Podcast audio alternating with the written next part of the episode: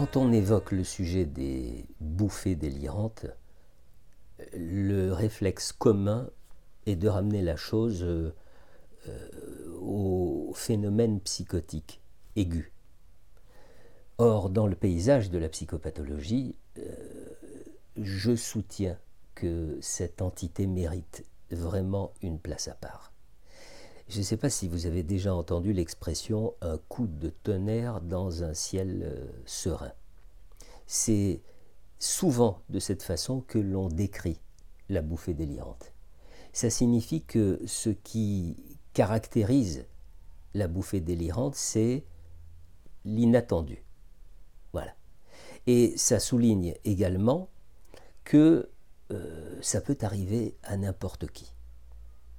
La crise peut durer une quinzaine de jours ou parfois quelques mois.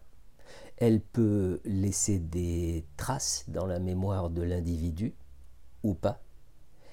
S'il n'y a pas de nouvelle crise, euh, on peut espérer en guérir euh, totalement il faut tout de même tempérer la chose. Hein. C'est-à-dire que sur un plan statistique, il semble que un tiers des sujets ne refont pas de crise, un autre tiers euh, en fait à nouveau une ou plusieurs, et un dernier tiers euh, va évoluer vers la schizophrénie.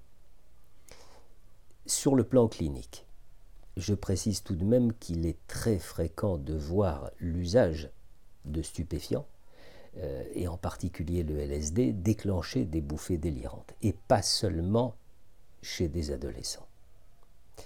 Bon, quand je dis qu'il faudrait réserver une place à part à cette euh, formation pathologique, c'est parce que elle interroge sérieusement le découpage des structures d'une part et le sujet de la normalité d'autre part.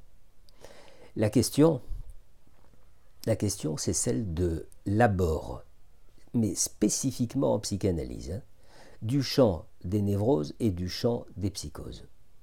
Parce que certains auteurs évoquent, euh, vous savez, ces, formes de folie euh, ordinaire où la phase mélancolique est suivie d'un temps de latence, et puis d'une phase euh, maniaque, et puis à nouveau d'un temps de latence. Et ces auteurs se demande si la normalité ne serait pas ce temps de latence qui est situé entre deux épisodes psychotiques aigus. Seulement, en psychanalyse, on peut se demander si la normalité existe vraiment.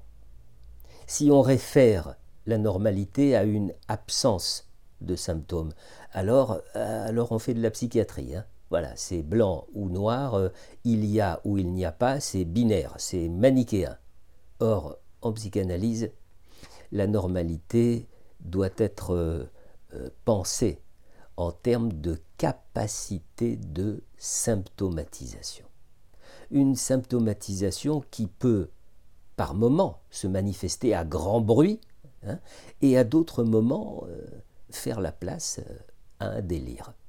Et encore une fois, ça peut arriver à n'importe qui et ça peut arriver à n'importe quel névrosé. Vu sous cet angle, eh bien l'épisode psychotique aigu qu'est la bouffée délirante peut être considéré comme euh, un effet de la névrose. Ce qui, pour peu que l'on accepte de se pencher sur le sujet, ne fait que conforter la grande réserve avec laquelle le praticien euh, voit apparaître en lui un soupçon de structure euh, un peu trop marqué chez le patient.